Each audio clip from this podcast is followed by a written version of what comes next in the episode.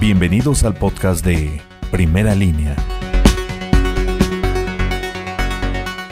Por la posible afectación patrimonial y algunas otras irregularidades detectadas, varios miembros del Sindicato de Trabajadores al Servicio del Honorable Ayuntamiento de Tehuacán han interpuesto denuncias penales ante la Fiscalía General del Estado en contra de la ex líder sindical Ivonne Morales Luna. La síndico municipal, Laura Virginia Gallego Sánchez, detalló que se desconoce cuántas demandas han realizado los trabajadores, pues la Asamblea General tendrá que informarle primeramente a Contraloría la situación. Para primera línea, Carolina Espinosa.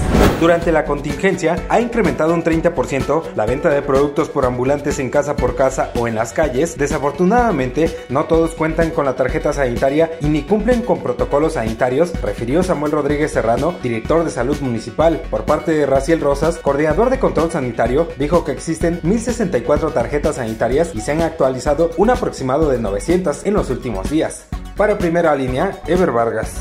En las últimas semanas, la Dirección de Educación ha recibido ocho reportes de intento de robo en diferentes instituciones educativas del municipio de Tehuacán debido a la suspensión de clases por la pandemia por el COVID-19. Manuel Tello Valderrama, director de Educación, indicó que en los últimos meses se han vuelto vulnerables por la delincuencia, por lo que se han hecho acciones de prevención con el apoyo de los comités de padres de familia, personal administrativo de las 386 escuelas a nivel básico y la policía municipal. Para primera línea, Juan Ambrosio Jiménez joven fue víctima de discriminación, ya que por sus preferencias sexuales fue baleado en dos ocasiones por supuestos mecánicos. La agresión fue la noche del sábado sobre las calles Gradiola y Girasoles del fraccionamiento Puertas del Sol. La víctima resultó con un impacto de bala en la cabeza y otro en el tobillo, pero aún lesionado logró correr varias cuadras hasta llegar a la calle 47 Oriente del fraccionamiento El Humilladero, lugar donde fue auxiliado por vigilantes del Grupo Leones, quienes al verlo malherido de manera inmediata solicitaron el apoyo de una ambulancia y el apoyo de la policía municipal. Para primera línea, Vicente Santamaría Amayo.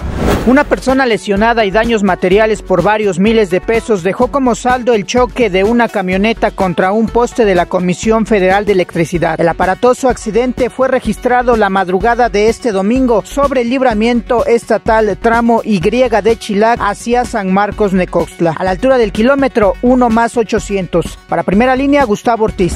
Con todo y niños, padres rompen el confinamiento en medio de la cresta de Por salud mental y necesidad son algunos de los motivos por los que los padres de familia salen a las calles acompañados de sus hijos en medio de la pandemia. Y aunque la mayoría de ellos toman las medidas pertinentes, hay otros que les atribuyen a una distracción la falta de protección de los menores. Para primera línea, Susana Vázquez Gil. Primera línea, periodismo ante todo.